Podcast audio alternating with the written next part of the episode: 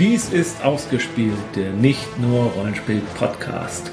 Heute mit, ihr müsst unbedingt wissen, was wir diesen Sommer getan haben. Teil 1, ich, also Jens.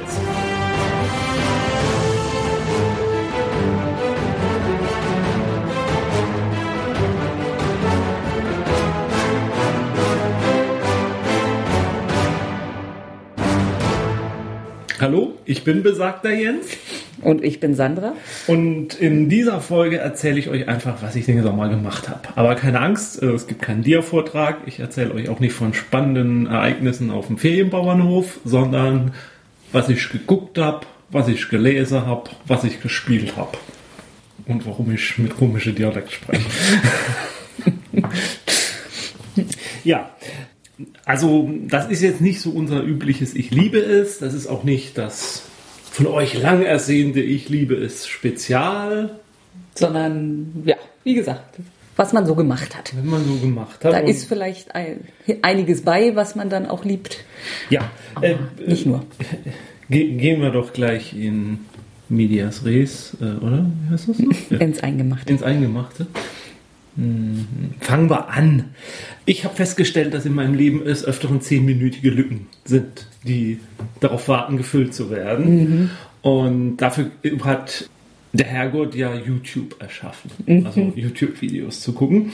Und äh, man kann ja nicht immer ständig nur Stephen Colbert oder Jimmy Kimmel gucken, sondern man will sich auch mal bilden. Und für diesen Zweck gibt es Bass Battles.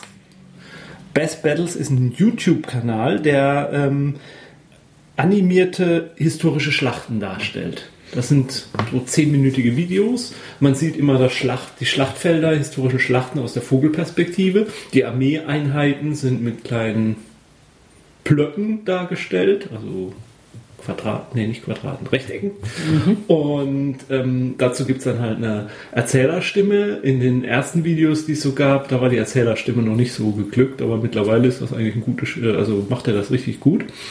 Und der schildert so den Ablauf der Schlachten, also wie es zu dem Zusammenstoß kam, wie das historisch einzuordnen ist, warum die sich da gerade zusammengetroffen sind und den Ausgang, also den Verlauf der Schlacht und den Ausgang der Schlacht. Und wie ich finde halt auch sehr informativ und plastisch, so dass man so ein bisschen Gefühl entwickelt, warum jetzt wer in diesem Kampf gewonnen hat. Also sie haben eine tolle Serie über die äh, den Feldzug von Alexander dem Großen zum Beispiel, die Schlachten in den Kreuzzügen haben sie gemacht und eine nicht historische Schlacht bisher, und zwar der Kampf am äh, Trident, also mhm. die Entscheidungsschlacht zwischen Robert Baratheon und ähm, ähm, ähm, hier dem Targaryen, Rhaegar Targaryen, genau, äh, wo er ihm da die Rubine aus der Rüstung geschlagen hat. Mhm. Äh, und auch da halt so in die äh, fiktive Historie von, von Westeros eingegangen. Und die gucke ich echt immer ziemlich gerne. Also, wie gesagt, die meisten sind nicht viel länger als zehn Minuten und äh, sehr unterhaltsam, sehr informativ und äh, wirklich gut gemacht. Also, äh, ja, wir machen ja kein Ich liebe es, aber das, das würde eins von mir kriegen. Hm? Ich denke schon, dass wir hier Sachen lieben können. Dann mögen dürfen. Mhm. Das möge ich magen dürfen. Äh, mögen. Ja. Da kommt auch regelmäßig neues Material, aber die haben auch schon einige Videos. Also ich weiß gar nicht, wie viele das sind, aber so 20, 30 sind das, glaube ich, schon. Mhm. Da kann man sich schon mal ordentlich durchklicken. Gut, dann äh, bleiben wir doch bei den neuen Medien. Ich würde mal gerne einen anderen Podcast hier erwähnen. Mhm. Und zwar die Slaulichter. Mhm.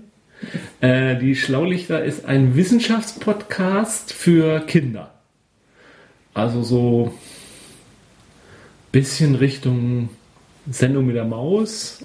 Das wird von drei Jungs gemacht, dem, dem Jörg, dem Olli und dem André heißt er, glaube ich. Und die haben es jetzt auch schon auf 30 Sendungen geschafft. Erscheinen, glaube ich, 14-tägig. Und nehmen sich immer eines Themas an. Also ich glaube, die letzte Folge, die ich mit Töchterchen zusammengehört habe, äh, war über Pferde, aber haben auch mal über Brücken und Tunnel war eine Folge, eine Folge war mal über Star Wars, ähm, dann mal über, über den Getty, über Horoskope eine Folge Und äh, immer natürlich mit einem wissenschaftlich-kritischen Ansatz versuchen die zu erklären, warum zum Beispiel Horoskope fragwürdig, fragwürdig sind. sind, wie das funktioniert, wie allgemein doch diese Vorhersagen von Horoskopen sind.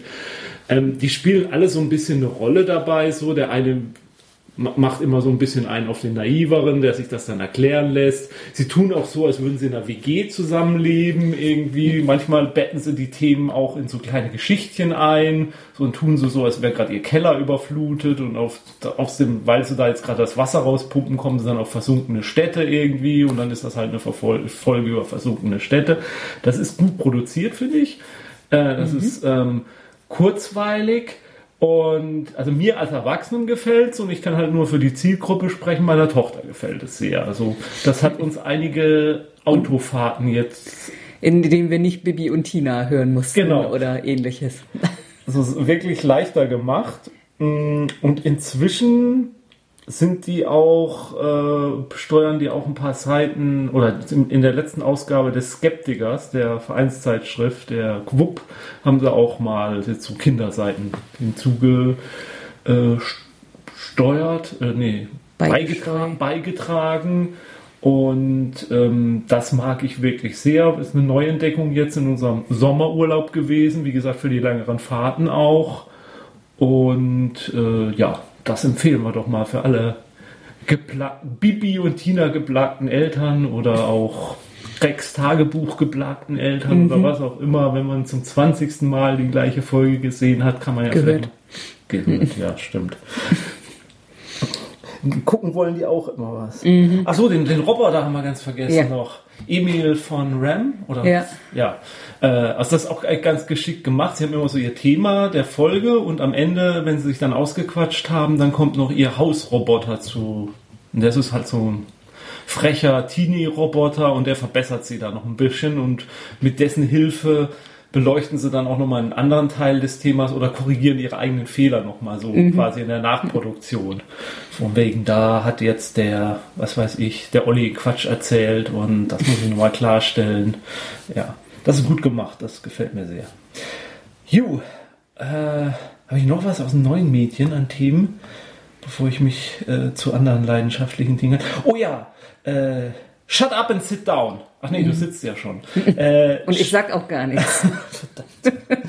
äh, Shut up and sit down ist eine Brettspiel-Rezensions-Webseite. Die machen einen Podcast, die schreiben Rezensionen zu Brettspielen und die machen Videorezensionen zu Brettspielen. Das sind drei Engländer, Matt, Quinn und Paul. Matt, Quinn und Paul. Also das zieht sich durch. Also mhm.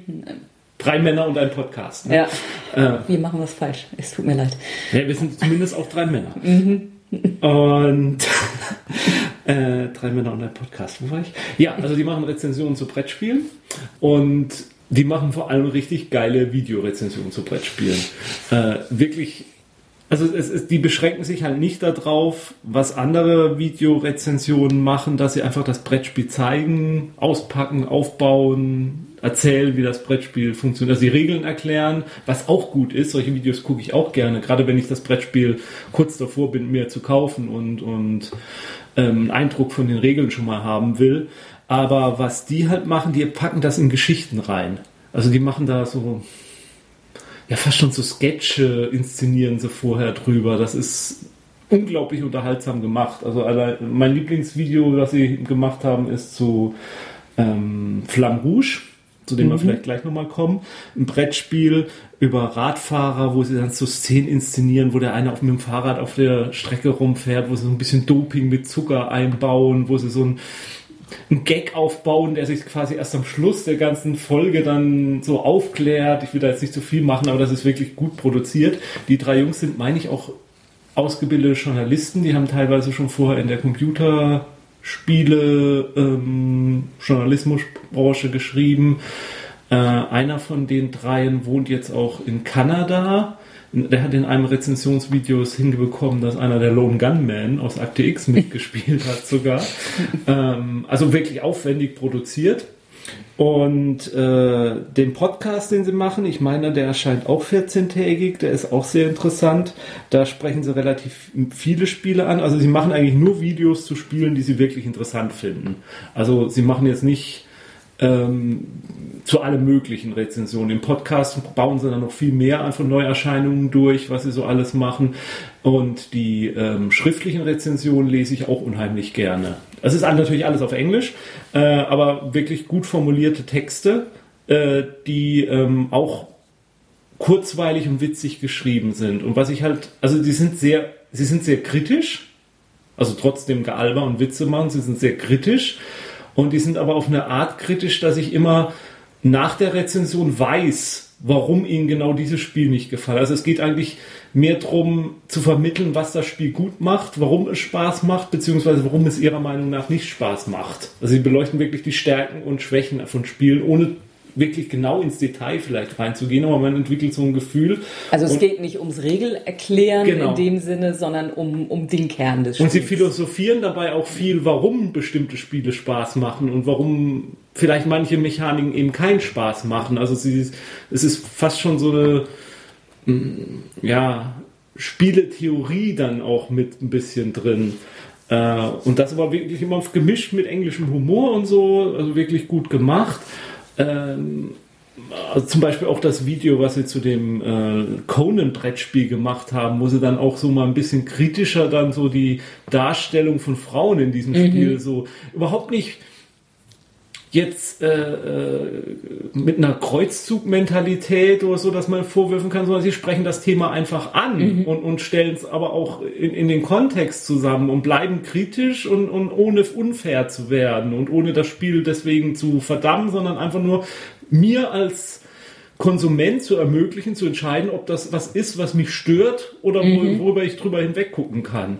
Und ich habe das auch schon von vielen Leuten, wenn ich so Forenbeiträge oder deren Kommentare gelesen habe, die dann sagen, okay, ihr habt das Spiel jetzt zwar gesagt, es ist nichts für euch oder ihr habt die Schwächen groß rausgestellt, sodass die Rezension vielleicht an sich gar nicht positiv war, aber durch diese Rezension habe ich gesehen, das könnte doch das ein Spiel für mich sein und habe dann viel Spaß damit auch. Also meiner Meinung nach momentan die besten Video-Rezensionen zu Brettspielen und auch mit unsere Go-To-Seite. Ja, ja, ja. Also ich habe ich habe aufgrund eines Videos von denen bisher das Arkham Horror ähm, Card Game mir dann gekauft, weil ich die Rezension so gut fand und dachte, okay, ja, das ist was für mich und habe mich da begeistert für.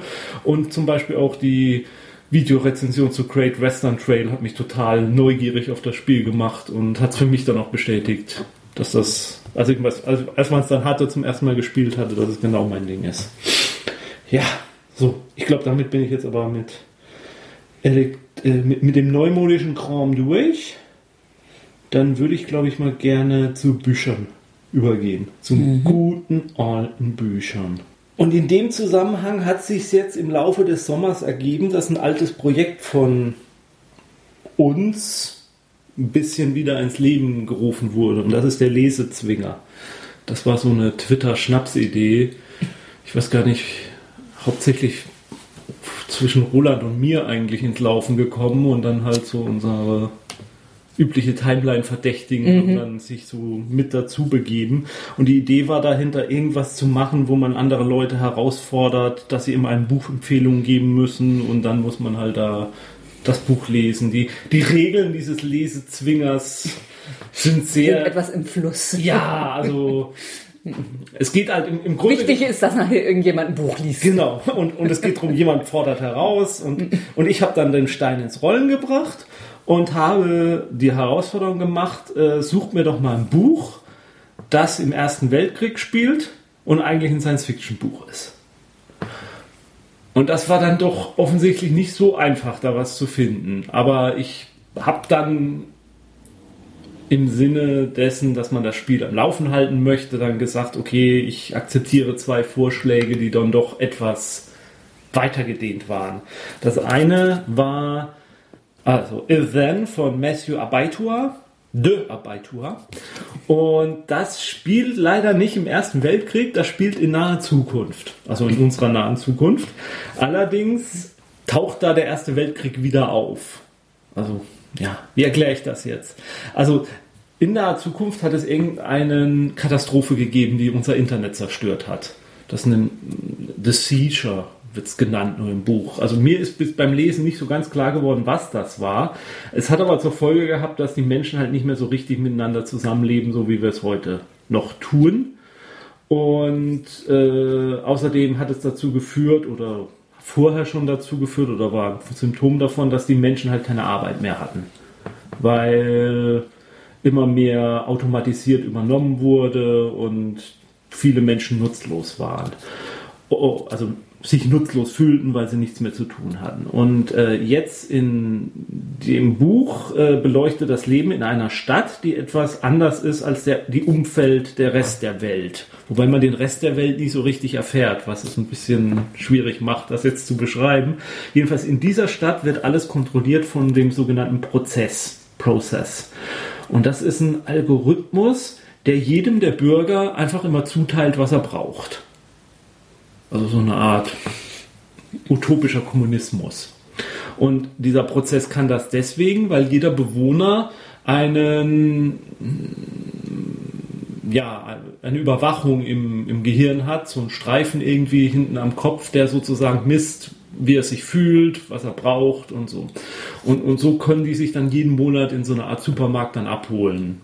Und die leben so ein bisschen ja, da gibt es dann halt eine Näherin, die dann halt auch mal Kleider für die anderen Leute näht und, und da findet die dann halt ihr Garn, was sie da benutzen kann. Auf der anderen Seite haben sie dann auch ein bisschen Technologie. Da gibt es dann auch so ein komisches Institut in der Mitte des Dorfes. Da wohnen ganz abgedrehte Wissenschaftler, die steuern oder dienen diesem Prozess. Ist mir auch nie so ganz klar geworden, was die da machen. Und dann gibt es den Bailiff. Der Bailiff ist dafür zuständig, Leute aus der Stadt rauszuschmeißen, die nach Meinung des Prozesses das Zusammenleben nicht bereichern oder schädlich sind. Also da kommt jede, da kommt immer in regelmäßigen Abständen kriegt er sozusagen so eine Räumungsbefehle und dann muss er Leute aus der Stadt rausschmeißen. Und oft ist das dann halt verständlich, weil das irgendwelche Deppen sind oder Arschlöcher, die man nicht haben will, aber ganz am Anfang des Buches ist es dann auch eine Familie mit Kindern, die von allen geschätzt wird. Und äh, dieser Bailiff hat so eine retrofuturistische Kampfrüstung, die er dann anziehen kann, um diese Räumungsdinger zu machen, weil die Leute da halt nicht raus wollen. Und das dann oft auch in Gewaltexzessen oder auch die Nachbarn dann helfen wollen, die nicht rauszuschmeißen. Und ja, das ist äh, so das Szenario. Und dieser Prozess, der fängt jetzt plötzlich an, Soldaten aus dem Ersten Weltkrieg zu erschaffen. Mhm. Und außerhalb der Stadt fängt es dann plötzlich an, die Schla eine Schlacht aus dem Ersten Weltkrieg zu ge gekämpft zu werden. Und zwar die, äh, ähm, die Stürmung von ähm, oder die, die Landemanöver der englischen äh, Soldaten in Gallipoli, wo sie gegen die äh, Osmanische Reich gekämpft haben. Und diese Schlacht wird da halt nachgekämpft äh, und da sterben Leute und, und keiner weiß, warum der Prozess das macht und warum er da wichtige Ressourcen vor verschwendet. Also offensichtlich kann dieser Prozess auch irgendwie mit 3D-Druck oder was auch immer alles Mögliche herstellen. Und der Bailiff James, der zieht dann im zweiten Teil des Buches dann quasi auch in den Krieg, um danach zu sehen, was da los ist. Und kämpft dann da auch im Krieg. Die viele Schlachten werden geschildert. Und ganz am Ende des Buches kommt dann halt so eine halbwegs eine Erklärung, warum das alles so passiert ist. Und der, ja, also ich sage ja, das sind zwei Teile des Buches. Der erste Teil hat mir nach schwerem Reinkommen eigentlich gut gefallen, weil ich dann diese Welt da mit diesen Zuteilen und diesem Algorithmus, der die Menschen steuert, der eigentlich aber so halbwegs dumm rüberkommt, das, das fand ich schon ein bisschen, das war schon sehr nah an, an dem, wo, wie wir leben. Wenn ich mir so meine Amazon-Leseempfehlungen von Algorithmen angucke, was man da so bekommt, oder wie wir bei Facebook mit Algorithmen in Filterblasen leben und so, das, das war schon interessant, weil das vielleicht so ganz bewusst nochmal weitergedacht war, auch wie, wie es das noch weiterentwickeln könnte. Zweiten Teil aber diese Schilderungen aus dem Ersten Weltkrieg, das hat für mich das Tempo rausgenommen. Und ich will jetzt das Ende nicht verraten, aber irgendwie fand ich, war das Ende dann doch nicht mehr so passte mir für mich nicht mehr so ganz mit der ursprünglichen Botschaft der ganzen Geschichte zusammen. Also das mhm. hat dann dem dann doch wieder viel mehr Sinn gegeben, als ich es mir eigentlich vielleicht gewünscht hätte. Ja, deswegen bin ich nicht so ganz begeistert von dem Buch, aber fasziniert von der Welt, die da aufgestellt wird. Ähm, und in dem Sinne eigentlich wieder ein typisches Science-Fiction-Buch. Mhm. Tolle Grundidee, aber dann mhm. In der Ausführung schwächelt es dann wieder ein bisschen. Mhm. Aber wir Science-Fiction-Fans sind das ja in dem Bereich Kummer gewöhnt und quälen uns durch sowas dann auch gerne mal durch. Quälen ist zu viel gesagt. Also es ist keine Qual, das zu lesen. Es ist auch gut geschrieben. Also es ist ein guter Stil. Also es ist nicht, mhm. das, auch das gibt es ja bei Science-Fiction-Büchern mhm. oft, dass es auch noch dazu noch grauenhaft geschrieben ist und man nur wegen der guten, tollen, faszinierenden Idee dran bleibt. Das ist hier nicht der Fall. Ähm, deswegen nur so eine halbe Empfehlung vielleicht. Mhm. Okay. Aber ich habe gesagt, Lesezwinger, ich habe noch ein zweites Buch gelesen für den Lesezwinger und das war und das war Ghost Talkers von Mary Robinette Kowal. Und das spielt jetzt tatsächlich im Ersten Weltkrieg. Yay. Ist aber nicht so richtig ein Science-Fiction-Buch. äh, wie Ghost Talkers schon sagt, geht es da um Geister. Mhm. Und ähm, das spielt sozusagen in einer fiktiven Ersten Weltkrieg indem die Engländer sich Geister zunutze machen, um im Krieg an Informationen zu kommen. Und das machen sie, also es gibt das Spirit Corps, das äh, besteht aus äh, spiritistischen, meistens Frauen, begabten Frauen, die dann ihren Circle haben, mit dem sie dann ähm, nee, andersrum noch. Jeder englische Soldat, der in den Krieg zieht, hat ja so eine Hundemarke, kennt man mhm, ja aus Filmen mhm. und so. Und in dieser Welt haben die noch eine zusätzliche Marke und die ist sozusagen so geeicht, dass ihr Geist sich sozusagen zum Rapport meldet, nachdem der mhm. Soldat getötet wurde bei diesem Korps und die können ihn dann verhören, was passiert ist und was denn passiert ist und daraus entwickeln haben sie natürlich unglaublich gute ähm, Informationen über mhm. den Verlauf des Krieges und äh, halten halt äh, quasi so eine Art Geheimdienstinformationen, die man dann nutzen kann, um die Soldaten richtig einzusetzen, wissen dann, wo vielleicht deutsche Geschütze stehen, wissen, was sie anpassen müssen, warum da jetzt gerade eine Offensive nicht klappt. Und äh, das ist natürlich alles streng geheim die englischen Soldaten kriegen halt auch nur gesagt, was sie tun müssen, wenn sie sterben, dass sie dann halt äh, noch dem Vaterland weiter dienen können und sich möglichst alles merken müssen. Dann erscheint dieser Geist bei diesem Spirit Corps, das ist äh, unter, untergebracht in Le Havre. Und äh, dort berichten sie dann und danach werden sie dann sozusagen freigelassen und verschwinden hinter dem Whale, wird das da bezeichnet. Und äh, die Protagonistin des Buchs, Ginger, ist halt eine Ghost Talkerin. Und ihr Angetrauter ist ein äh, Mitglied des äh, Militärgeheimdienstes, der auch mhm. hinter den feindlichen Linien tätig wird.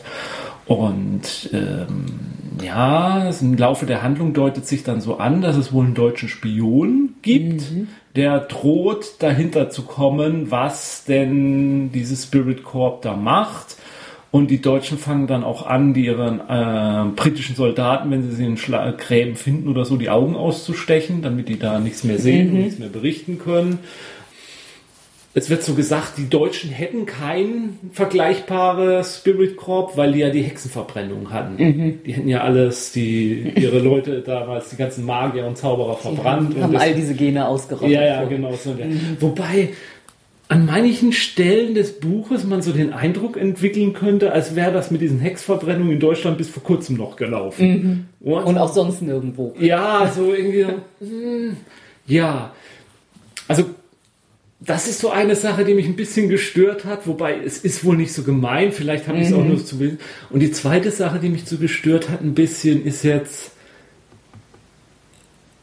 mir ist die Rollenverteilung zwischen Gut und Böse zu einfach. Mhm. Der Erste Weltkrieg ist meiner Meinung nach, was das angeht, einfach zu kompliziert. Mhm. Also im Zweiten Weltkrieg ist es klar. Da gab es diese, mhm. Da gab es uns Nazis, also wir Deutschen waren die Nazis, wir waren die Bösen und da braucht man nicht drüber diskutieren, äh, wer da im moralischen, äh, auf dem mhm. höheren Ross stand. Im Ersten Weltkrieg finde ich die Lage etwas schwieriger. Das kann man natürlich jetzt wieder, Dings, es wird ja nur aus der Sicht der Protagonistin geschildert und selbstverständlich kämpft die für ihr Vaterland, beziehungsweise sie ist eigentlich Amerikanerin. Ah. Ja, äh, oder Halbamerikanerin. Mhm. Und naja, sie, sie hat dann noch eine Tante, die klingt dann auch, ich habe das Hörbuch, äh, ich habe es nicht gelesen, ich habe das Hörbuch, übrigens von der Autorin selbst gelesen. Ähm, die klingt sehr wie die gute alte Dame aus Downton Abbey, so vom Ton her. Ähm, ich kann an dem Buch eigentlich nichts speziell, also diese Kleinigkeiten, die mich mhm. vielleicht ein bisschen gestört haben, äh, gar nicht so viel richtig Schlechtes machen. Außer dass die Handlung vielleicht ein bisschen zu sehr dahin plätschert, also nicht so richtig unglaublich Spannung aufnimmt es gibt dann schon ein interessantes Finale. Es ist auch eine, sag mal, ist auch eine Wendung drin, die ich, ich will nicht sagen, ich habe sie gar nicht kommen sehen, aber ich habe nicht gerechnet, dass sie es wirklich so durchzieht. Mhm. Sagen wir es mal so. Also hat mich dann doch schon überrascht.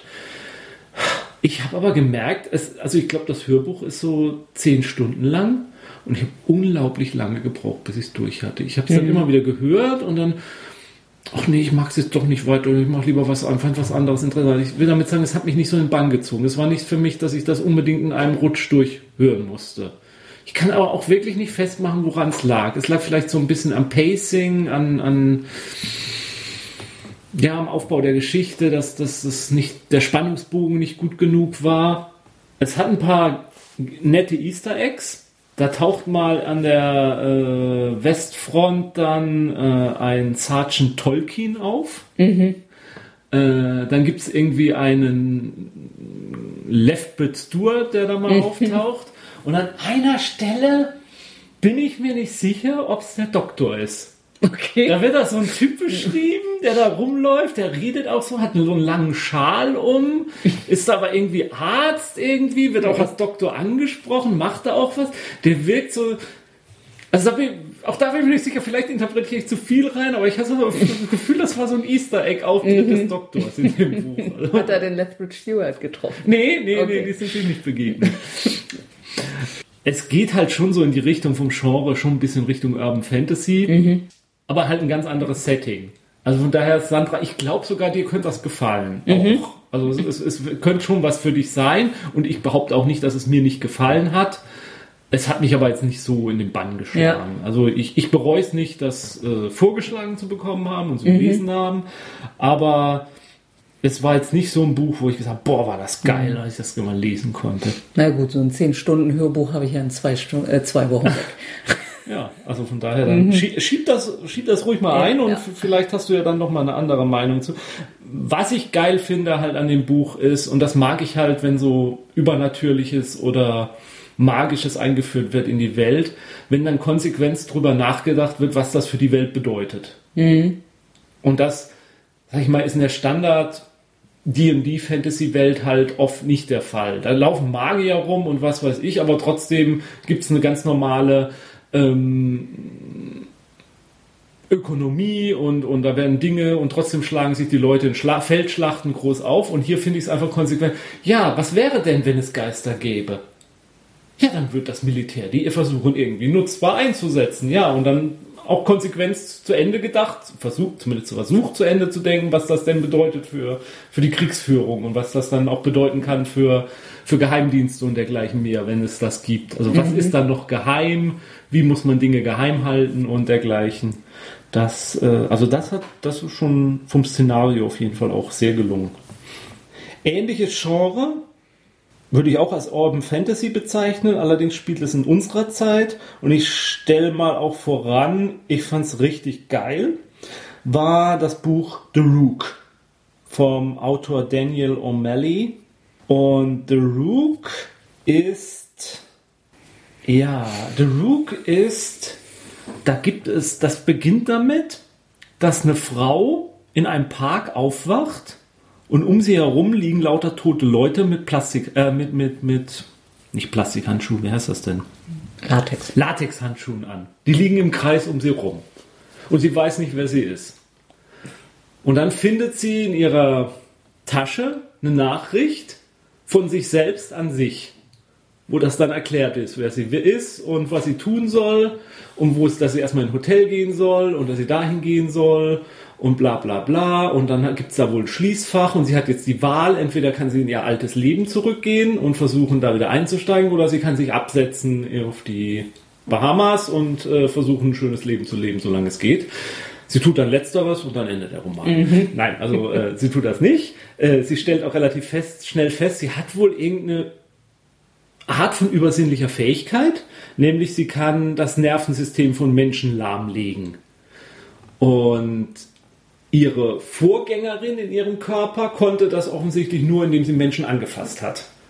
Deswegen hatten wohl die Leichen um sie herum auch Latexhandschuhe. Latexhandschuhe. Sie stellt dann aber fest, eigentlich kann sie das viel besser als ihre Vorgängerin. Sie kann das von ohne Leute zu berühren. Sie kann die manipulieren, sie kann sie auch gucken, ob die, wie die sich gerade fühlen so ein bisschen, kann den Schmerzen zufügen, kann bestimmte Teile ihres Nerven, vegetativen Nervensystems lahmlegen auch und so Dinge. Und sie stellt fest, sie ist ein Rook in einer Geheimgesellschaft namens The Shekay. Shekay, ja, heißt die. Und das ist sozusagen die übersinnliche Geheimdienstverteidigungseinheit ihrer Majestät, England, die ähm, das englische Königreich vor übersinnlichen Dingen ähm, verteidigt und das schon seit Jahrhunderten. Äh, diese Shekay hat immer zwei Rooks, zwei Bischöfe und zwei Chevaliers. Chevaliers sind für Auslandseinsätze zuständig. Äh, die äh, Bischöfe sind so eine Art Instanz, die die alle ein bisschen so noch über so, so Innenrevision oder so kann man sagen. Und die Rooks sind für Inlandsverteidigungseinsätze zuständig.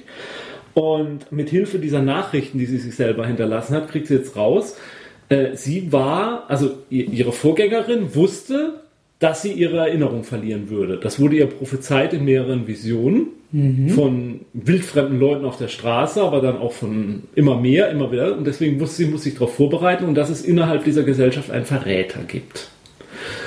Und, oder vielleicht auch mehrere Verräter.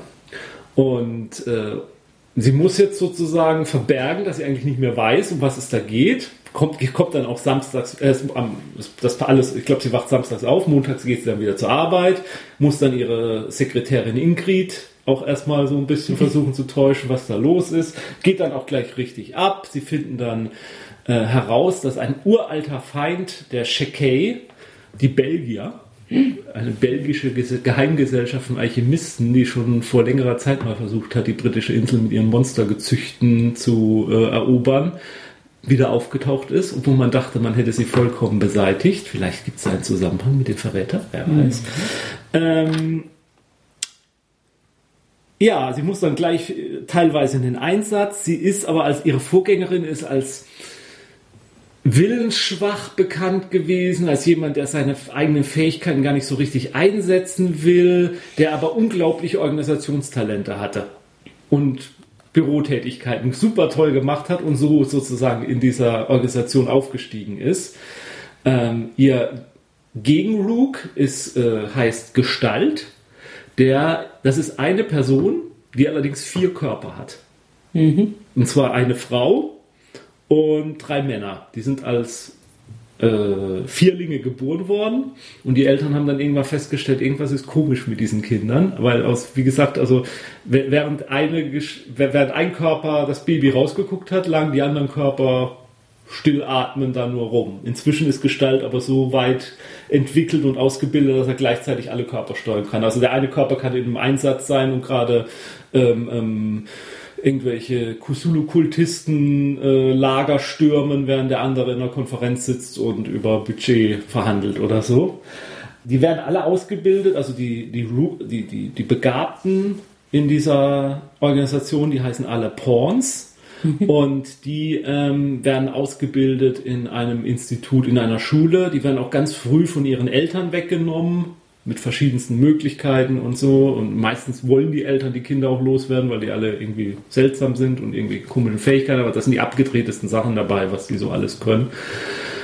Gibt es einen, der Giftgas aus sich produzieren kann. Da gibt es einen, der ist quasi so eine ja, alles, was man so aus dem X-Men und so kennt, gibt es da auch und noch abgedrehter. Vielleicht sogar am ehesten noch so vergleichbar teilweise von den Fähigkeiten mit einer Serie wie Misfits oder so. Mhm. Also sowas wie jemand, der Milch manipulieren kann oder so, würde da hervorragend in diese mhm. Geheimgesellschaft mhm. reinpassen. Und das Ganze ist sehr spannend gemacht. Also auch diese ganze, wie sie versucht sozusagen rauszubekommen, wie diese Organisation tickt, an diese Information rauszukommen, nicht entlarvt zu werden, dass sie ja eigentlich schon längst, dass sie eigentlich gar nicht dazugehört und gar nicht weiß, was sie da tut. Äh, dabei teilweise fähiger zu sein als diejenige, die vorher ihren Körper hatte. Ähm, und ähm, mit viel Humor auch geschildert. Also es viele absurde, witzige Szenen auch drin. Ähm, hat mir wirklich unglaublich gut gefallen. Äh, wäre meiner Meinung nach auch ein echt tolles Rollenspielszenario. Mhm, mh. Könnte man auch wirklich als Rollenspielszenario dann äh, benutzen. Und es gibt auch schon einen zweiten Teil dazu, äh, den ich mir mit Sicherheit noch holen werde, äh, weil ich das unbedingt weiterlesen will. Also das ist auch echt eine absolute Leseempfehlung von mir. Oh, ja, ich habe noch mehr gelesen, aber ich glaube. Ja, doch, ich mache nochmal ein, zwei, muss ich nochmal weitermachen. Ich versuche es mal ein bisschen schneller hinzukriegen. Ich habe mal, hab mal tatsächlich äh, versucht, mal wieder einen Krimi zu lesen. Also ohne Übersinnliches, ohne fantastischen Aspekt. Einfach mal einen schnöden Krimi, weil wir auch eigentlich vorhaben, seit längerem mal eine Episode über Krimis zu machen und ich hatte so das Gefühl, ich muss da ein bisschen reinkommen. Ich habe The Crossing Places gelesen von Ellie Griffiths. Das ist der erste Teil der Ruth Galloway Romane. Mhm. Ruth Galloway ist eine übergewichtige Archäologin, die in einen Mordfall verwickelt wird, weil eine in einem Marschland äh, eine nee, ja, in so einem Wattgebiet irgendwie, Marschland, wird eine Leiche gefunden oder Knochen gefunden und sie soll untersuchen, ob das die Knochen von einem Kind sind, was vor zehn Jahren verschwunden ist oder ob das prähistorische Knochen sind. Und da gibt es dann einen etwas bärbeißigen Kommissar natürlich, mit dem sie da zusammenarbeitet und sie fängt dann halt an damit zu ermitteln, gerät da immer tiefer rein, gerät dann, wie das so üblich ist, dann irgendwann halt auch ins Visier eines Mörders oder Entführers, weil dann noch ein Kind verschwindet plötzlich. Ach, das ist alles gefällig und liest sich nett, aber hat mich dann im Endeffekt dann doch nicht so begeistert. Das ist so. Ich fand die Handlung beruhte dann doch wieder zu viel von Zufällen und, und ich muss zugeben, also ich habe den Mörder auch relativ schnell Gefühl mhm. gehabt. So, also es ist halt so die, es werden halt so ein paar Leute inszeniert, wo man so das Gefühl hat, äh, naja, einer von denen muss es wohl sein. Ich fand es dann aber relativ offensichtlich, wer es davon sein müsste. Wobei es dann noch ein bisschen größer ist und ein bisschen mehr Zusammenhänge reinkommen. Ähm, also ein, es ist nicht so die ganze Handlung vorhersehbar, aber ein Teil, Teil schon. Also das ist von mir dann auch keine Leseempfehlung. Was ich aber als Leseempfehlung nochmal loswerden will, ist The March of the 10.000. Ist ein Buch eines Griechen namens Xenophon und schildert den, die Abenteuer sozusagen eines griechischen Militärverbandes, der dem Perserkönig Artaxerxes ähm, oder von dem engagiert wird, nee, gar nicht, gar von, von, von Cyrus, von Cyrus dem Jüngeren engagiert wird, um seinen Bruder Artaxerxes II. vom persischen Kron zu, zu stoßen. Und die marschieren dann halt das Perserreich, haben ein paar Schlachten und äh, Xenophon ist einer der Heerführer dieses äh, Feldzugs, der dann halt so diese Erlebnisse geschildert hat. Spielt, äh, ist alles so um 400 vor Christus. Und ähm, ja, sie haben dann die entscheidende Schlacht gegen den Bruder, der natürlich auch ein total dover ist und der mhm. Cyrus, der sie angeheuert hat, das ist eigentlich auch der viel bessere. Also ähm, man hat nicht so das Gefühl, dass Xenophon das mit irgendeiner Art von Bemühung ähm, ähm, neutral zu schildern, sondern das ist schon sehr eindeutig, wen er da als Bösewicht darstellen will. Und Leider, leider, leider, obwohl sie gar nichts dafür können, ähm, verlieren sie die Schlacht, weil sie eigentlich haben sie schon gewonnen, aber der Cyrus wird dann unglücklich dann doch getötet und dann ist das dann doch alles doof. Und jetzt sind diese 10.000 Krieger, griechischen Krieger, mitten im Perserreich mhm. und wollen eigentlich nach Hause.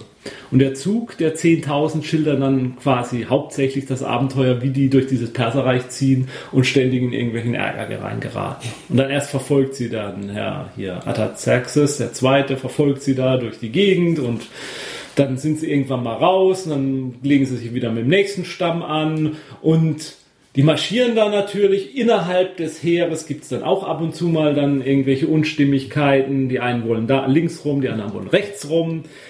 Versorgungslage ist schwierig, äh, aber die griechische Phalanx macht natürlich alles nieder. Sie sind mhm. natürlich auch besser als diese Barbaren, also diese Perser. Die äh, Römer waren ja noch nicht erfunden. Ja, genau. Und äh, also sie sind schon halt die griechischen Supermänner, ne? Mhm. Also die, die, haben halt auch viel mehr Ehre und, und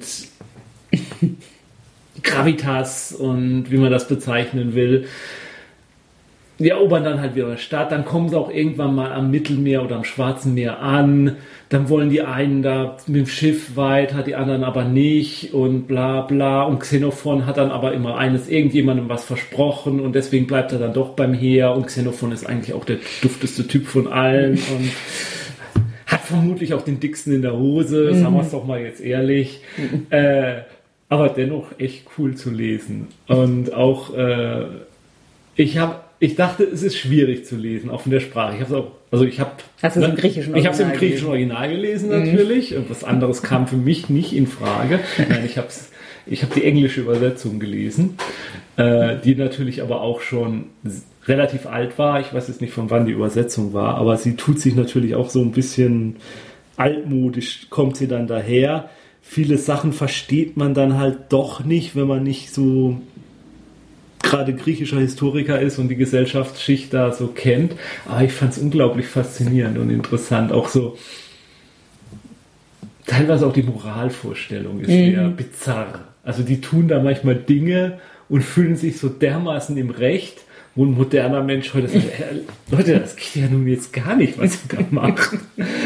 Also von dem, von dem Aspekt finde ich das eigentlich ein total lohnendes Buch und es ist auch gar nicht so lang. Also man, man hält sich da nicht ewig mit auf. Äh, und äh, es ist halt einfach geschichtlich ganz interessant einzuordnen. Ach ja, vielleicht von der geschichtlichen Einordnung. Das spielt nach dem, es spielt nach dem Film 300. Mhm. also diese Versuche der Perser, das griechische Reich zu erobern, sind da schon vorbei. Ähm, und also es spielt vor, also nach 300 und vor Alexander dem Großen. Mhm. Also in der Zeit mhm, dazwischen. Mhm. So ganz grob eingeordnet, ich glaube. Mehr muss man jetzt, glaube ich, gar nicht sagen. Das fand ich sehr gut. Äh, Im Moment stecke ich ein bisschen bei der, ähm, äh, den historischen Historikern von, von Herodot. Da mhm. habe ich auch mal angefangen jetzt zu lesen. Da habe ich so die ersten drei, vier Kapitelchen quasi. Das ist unglaublich lang. Mhm. Ähm, ist auch sehr interessant, muss ich sagen. Also es beginnt, da ist so eine Geschichte, ich kriege die gar nicht mehr zusammen, die muss ich jetzt loswerden, finde ich unglaublich cool. Da ist so ein König und der erzählt seinem, seinem Heerführer oder, oder seinem Stellvertreter immer die ganze Zeit, wie geil doch seine Frau ist. Also der, die, die Frau des, also die Königin. Mhm. Also ich habe die geilste Frau. Du musst unglaublich, wie geil die ist. Du kannst dir gar nicht vorstellen, wie scharf die alte ist. Pass mal auf, du versteckst dich heute Nacht mal bei mir im Schrank und guckst mal zu, wie sie flacht. Das musst du gesehen haben. Das musst du gesehen haben. Er, macht, er will eigentlich gar nicht und findet das auch doof. Und er macht das halt trotzdem und die Frau merkt das, dass da mhm. allerdings. Und dann geht sie dem Heerführer hin und sagt, pass auf, ich lasse dich jetzt umbringen weil du hast mir Schande über mich gebracht. Oder du gehst jetzt mal hin und machst meinen Alten kalt und heiratest mich, damit er meine Schande wieder. Oh, das will er eigentlich auch nicht. Und er macht das halt. Ne? Ja. Und dann ist er jetzt halt König. Ne? Mm. Das ist allein diese Story schon. unglaublich. Du musst meine alte gesehen haben. Also, was lernen wir aus dem Dach? Versteckt keine Männer im Schrank. Mm. äh, ja, ich glaube, ich bin durch mit Büchern. Mhm. Ja. Äh, pff, wo mache ich weiter? Die Perron-Hörspiele, kennst du die? Dunkel? 70er, ah, 80er Jahre. Uwe Friedrichsen spricht Perroden, Judy Winter spricht Thora. Für alle, die Perioden nicht kennen, sagt das überhaupt nichts. Ähm, naja, wer Perioden ist, kann man sich ungefähr. Ja, wer Perioden ist, ist die Titelfigur der mhm. größten Weltraumserie der Welt. Mhm. Tora ist eine arkonidische Kapitänin, die ein Beiboot, äh, die ein Raumschiff steuert, was auf dem Mond notlanden muss, was Perioden findet. Die Arkoniden äh, haben eine Hochtechnologie, Perioden bemächtigt sich der Technologie oder hilft den Arkoniden, gründet die dritte Macht, ähm, eint die Menschheit, führt sie zu den Sternen, Ad Astra. Äh, warum habe ich jetzt gerade eine Handbewegung gemacht, die man auch als was anderes hätte deuten können? Ähm, hat keiner gesehen. Ja, hat keiner gesehen, zum Glück. Und in den 70er, 80er Jahren entstand zu den ersten Romanen diese Hörspielreihe. Wie gesagt, mhm. prominent besetzt mit, mit guten Sprechern. Und tatsächlich mein erster Kontakt mit der Perron-Serie. Ich habe als Kind Episode 4 Angriff der Individualverformer geschenkt bekommen, habe die gehört und habe mich erstmal drei Tage lang unter meinem Bett versteckt, weil ich das so gruselig fand. Also diese Individualverformer sind so wespenartige Insekten, die den Menschen über, menschlichen Geist übernehmen können. Und vor kurzem habe ich jetzt entdeckt, dass die Dinger bei Amazon Music sind und habe mir jetzt alle zwölf Teile im, ja, eigentlich durchgehört. Äh, wie gesagt, es beginnt mit dem der Unternehmen Stardust. Perroden fliegt mit dem Raumschiff Stardust zum, zum Mond, findet die Akoniden da und es endet damit, Spoiler, dass Perroden den Planeten des ewigen Lebens findet und ähm, die Bestimmung der Menschheit sozusagen. Und leider endet es da. Es war eigentlich weiter geplant. Ich hätte mich auch wirklich interessiert, wie das weiter erzählt worden wäre. Ähm, die Geschichte ist aus heutiger Sicht ziemlich, teilweise ziemlich unerträglich, gerade was die Darstellung von mhm. Tora darstellt, die eigentlich nur die ganze Zeit rumzickt eigentlich eine super starke Persönlichkeit ist, auch immer gesagt wird, wie stark und intelligent sie ist, aber sobald sie was macht, ist es nur Scheiße. also es führt nur dazu, dass alles schief läuft, alle haben ihr gesagt, mach es nicht, aber sie macht's doch und dann ist wieder was putt. und Perron ist aber dann irgend, aus irgendeinem Grund ist er plötzlich verliebt in sie kommt auch nicht so richtig rüber, was das jetzt eigentlich ist. Ja, du hast, kannst sie dabei halt nicht sehen. Ja, dann wäre alles klar. Also einer der Mutanten, Perron hat das Mutantenchor mit Teleportern und Telekineten. Einer teleportiert mal rein ins Zimmer, als sie sich umzieht. Ich glaube, danach sagt sie ihm dann, sie muss jetzt, er muss jetzt Perron töten. Und sie, ja, ja, nein, das war eine andere Story. Wäre auch interessant gewesen. Ähm, die Darstellung der Technik ist natürlich mhm. manchmal auch so ein Lochkarten. bisschen Lochkarten, Positronikgehirne, deren Relais im Hintergrund klackern. Wobei die Geräuschkulisse richtig geil gemacht ist. Mhm. Also ist total altmodisch, aber es fühlt sich so warm und vertraut an, als würde man mhm. nach Hause kommen irgendwie. Und Manches ist auch ein bisschen fragwürdig. Die Arkoniden haben dann so eine Technologie, mit der man Menschen Wissen übertragen kann oder Dings.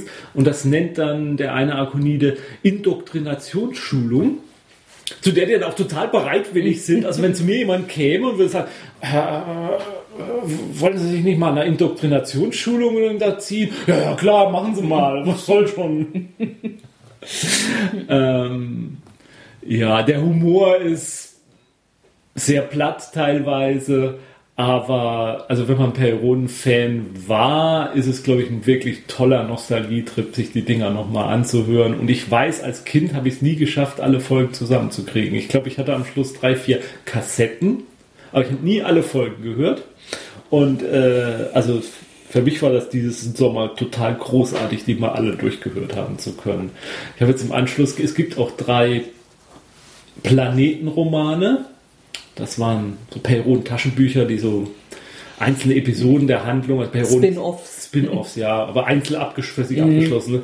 Da gibt es auch welche, die sind richtig schlecht, meiner Meinung nach. Sie sind mhm. so schlecht gemacht, so doof. Äh, dermaßen qualitativer Absturz zu diesen Dingern von Europa. Also der Nost mhm. die Nostalgiker erinnern sich bestimmt noch an diesen äh, roten Rahmen mit dem schwarzen Europa-Schrift. Dann alle, allein wenn man das schon liest, kommen ja. Gott, scheiße.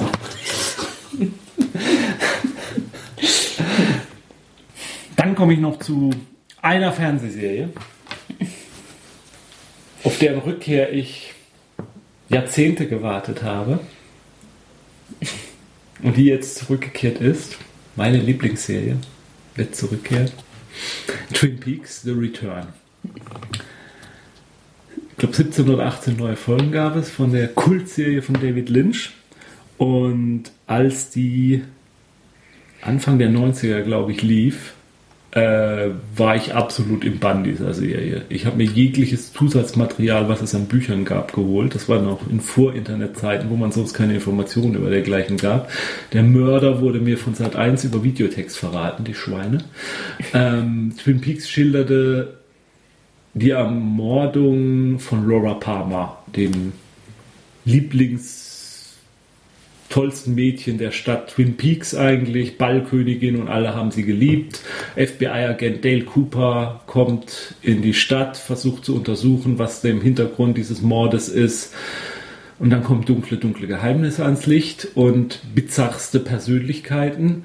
Äh, wer David Lynch kennt, weiß, das ist kein geradliniger Kriminalfall. Äh, da passieren Dinge, die sind unerklärlich. Da passieren Dinge, da die, die scheinen, die müssen doch unbedingt eine Bedeutung haben, haben aber gar keine Bedeutung oder haben sie doch eine Bedeutung, sehr bildgewaltig.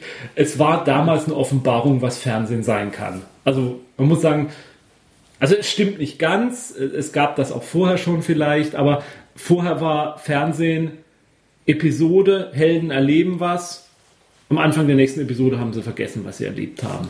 Twin Peaks war hat gezeigt, was Fernsehen kann und ohne Twin Peaks hätte es nicht Serien wie Akte X gegeben und ähm, ja, also jetzt die Rückkehr von Twin Peaks. Twin Peaks endete damals in der zweiten Staffel mit einem unglaublichen Cliffhanger, kann man sagen. Man kann auch sagen, eigentlich ist es, war es damit abgeschlossen. Es war, ich will es jetzt nicht mehr versauen, ich will sagen, aber es war schon es war eine heftige letzte Szene, wo man mhm. so mit offenem Mund zurückblieb und sagte, das kann es jetzt nicht gewesen sein. Und genau da knüpft Twin Peaks The Return dann wieder an, was jetzt 20 Jahre später passiert. 25. 25 Jahre später sogar. Was da passiert ist, wie es weitergeht, was aus Dale B. Cooper geworden ist. Und Wer dachte, dass die Serie jetzt so an den Massengeschmack jetzt ein bisschen angepasst werden muss, dass sich David Lynch jetzt vielleicht ein bisschen zurücknimmt, nicht ganz so abgedreht ist wie in seinen Filmen wie Mulholland Drive oder Blue Velvet oder was weiß ich, der hat sich sowas von getäuscht. Das ist Balls Out David Lynch. Das ist kryptisch, das, da, da, da folgten Szenen auf andere Szenen, wo man nicht weiß, wie die im Zusammenhang stehen. Da werden schlaglichtartig Personen eingeführt, die tauchen drei, vier Folgen später, wird ein Dialog fortgeführt. Das ist sehr traumhafte Sequenzen. Da ist eine Folge fast komplett in Schwarz-Weiß oder sogar komplett in Schwarz-Weiß. Da sind Leute, Genau das nämlich, was ich jetzt gemacht habe. Plötzlich schweigen äh, Szenen, die in anderen Serien enden würden an einer bestimmten Stelle, enden plötzlich nicht. Die gehen irgendwie weiter. Die Leute haben was ausgetauscht, die Information, die der Zuschauer brauchte, damit der Plot weitergeht, ist eigentlich ausgetauscht. Trotzdem hält die Kamera weiter drauf und die Szene wird nicht beendet. Die Musikkulisse und Soundkulisse ist unglaublich. Das sind Szenen, da ist nichts Schreckliches zu sehen und man sitzt da und hat Schiss von der Türklinke, die in Großaufnahme gezeigt wird. Es ist dermaßen verrätselt, verkopft, aber auch nicht verkopft. Man kann die Handlung nicht verstehen. Twin Peaks will einfach nur erlebt werden. Man sitzt da und erlebt es und versteht nichts. Und es endet mit so einem genauso fiesen Cliffhanger wie damals vor 25 Jahren. Und keine Sau weiß, ob es jemals weitergehen wird. Und eigentlich genau wie vor 25 Jahren. Jahren. Und es ist eine komplette Zumutung und es ist eine Frechheit von Lynch und, und, und Frost, die das gemacht haben, das dem Zuschauer jetzt wieder anzutun. Und auf der gleichen Zeit, der gleichen Seite muss ich sagen, es ist ein totaler Triumph und es ist das Genialste, was ich seit Jahren gesehen habe. Und es ist der größte Scheiß, den ich seit Jahren gesehen habe. Es ist alles. Und ich habe kein Urteil dazu. Und deswegen würde ich einfach sagen, es ist eigentlich, es, also es ist auch keine Fernsehserie, es ist eigentlich ein, ein 17 Episoden langer Film, 18, 18 oder 18 Episoden langer Film mit wirklich nur einer einzigen Szene drin, die so richtig absolut befriedigend ist, wo es einem so richtig warm ums Herz wird. Und ich will es nicht missen, es gesehen zu haben. Und es ist, ja, ich, ich würde eigentlich sagen, es ist, als würde man in, in, in ein Museum gehen und würde sich irgendwelche abstrakten Gemälde angucken. Und man guckt sie an und, und man kann da ein absolut tolles Erlebnis bei haben und, und man kann interpretieren noch und nöcher. Und man kann auch Wochen und Monate lang später interpretieren und man wird trotzdem nicht dahinter kommen, was er uns eigentlich sagen wollte und was das eigentlich alles zu bedeuten hatte. Und jeder kann da eine andere Interpretation reinhaaren und, und jede Interpretation wird richtig sein auch. Und es ist meiner Meinung nach große Kunst, aber es ist keine Unterhaltung. das ist auch kein Film. Und ich, also für mich, danke, dass es das gab. Und danke, dass ich es sehen durfte. Ich weiß aber nicht, ob es mir gefallen hat. und ich glaube, es ist aber was, wo ich noch jahrelang später auch drüber nachdenken werde, nochmal. Mhm. Und einfach, dass einem wieder Bilder und Szenen in den Kopf kommen. So wie alles, was Lynch gemacht hat, immer wieder in Szenen und Bilder in den Kopf kommen und einen nicht loslassen. Weil er auf, nicht auf einer rationalen Ebene meiner Nacht kommuniziert, sondern das Unterbewusste anspricht.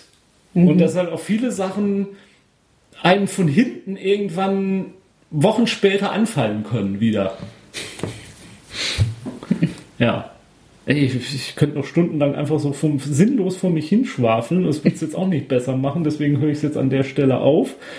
Ähm, und kann nur sagen, wer ein, wer, wer, wer, wer ein David Lynch-Fan ist und, und Twin Peaks mochte, der muss das einfach gucken, egal was darüber geschrieben wird. Und der muss das auch durchhalten und ertragen, auch wenn es vielleicht zwischendrin schwer ist. Es, es ist Pflicht, es tut mir leid, es muss sein. ja, für Kunst muss man leiden. Mhm. Gut, ich habe fertig. Mehr habe ich diesen Sommer nicht mehr gemacht. Und, und, und, Twin Peaks war das anstrengendste von allem, was ich diesen Sommer gemacht habe. Selbst dieser 18 Kilometer Lauf, den ich diesen Sommer geschafft habe, war nicht so schlimm wie diese 18 Episoden. ja. Äh, Im nächsten Teil hört ihr dann, was jemand anders diesen Sommer gemacht hat. Mhm. Und was ihr unbedingt dazu hören müsst. Wird niemals so gut sein wie das von dir. Glaubst du?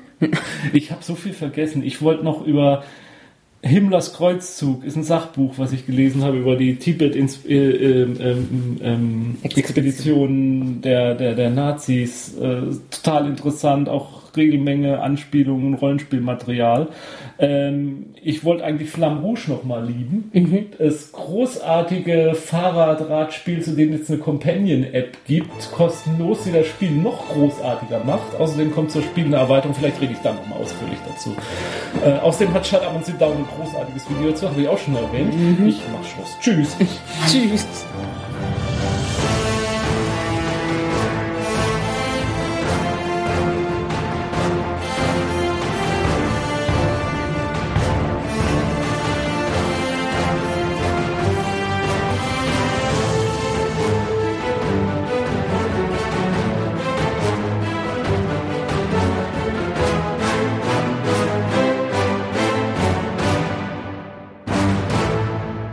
Dieser Podcast ist Mitglied bei Analogspieler.de, der Portalseite für alle Podcasts rund ums gute alte Spielen